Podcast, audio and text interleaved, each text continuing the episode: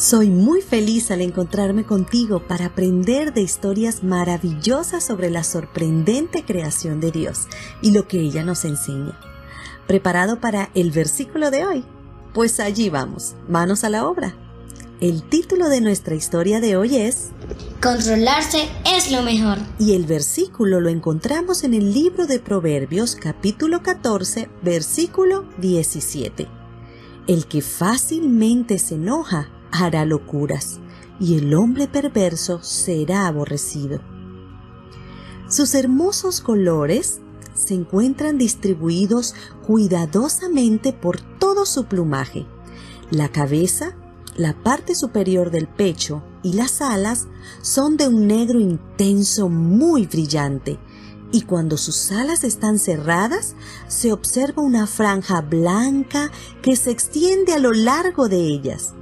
El resto de su cuerpo es de un color amarillo oscuro, llegando casi a naranja.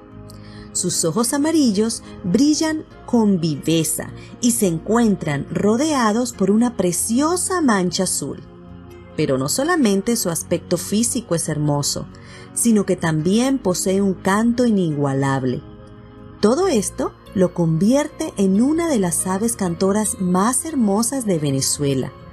Por todas estas características, esta ave fue declarada Ave Nacional de Venezuela el 23 de agosto de 1958.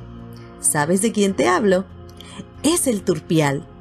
Sin embargo, aunque el turpial venezolano es un ave hermosa y con solo verla y escucharla puede alegrarte el día, en ocasiones su comportamiento no es nada atractivo. Al contrario, resulta decepcionante y hasta despreciable.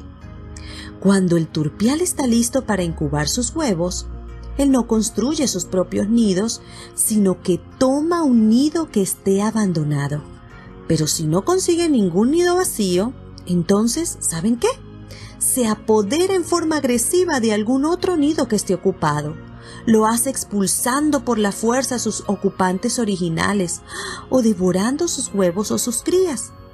Luego que se apodera del nido ajeno, lo defiende fieramente, lastimando a las aves que pretendan entrar de nuevo en su nido.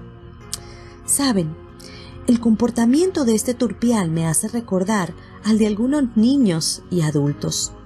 En apariencia son muy lindos y parecen muy agradables, Probablemente tienen talentos y cualidades muy especiales, pero cuando se encaprichan con algo y por alguna razón no lo pueden tener, se molestan, se dejan llevar por la ira y muestran actitudes muy desagradables que lastiman a otros. No les importa el daño que puedan provocar a los demás. La Biblia dice, el que fácilmente se enoja hará locuras. El egoísmo, la ira y el enojo son una muy mala combinación que hace que lastimemos a otros no solo con nuestro comportamiento, sino también con las palabras. A ninguno de nosotros nos gusta estar cerca de personas violentas o agresivas. Eso nos asusta porque sabemos que podemos salir lastimados. La Biblia nos dice, el hombre perverso será aborrecido.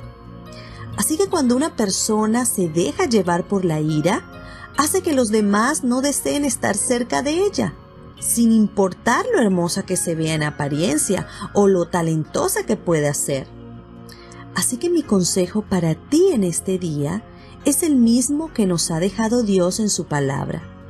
Deja la ira y desecha el enojo, pues esas cosas te llevarán a hacer lo malo.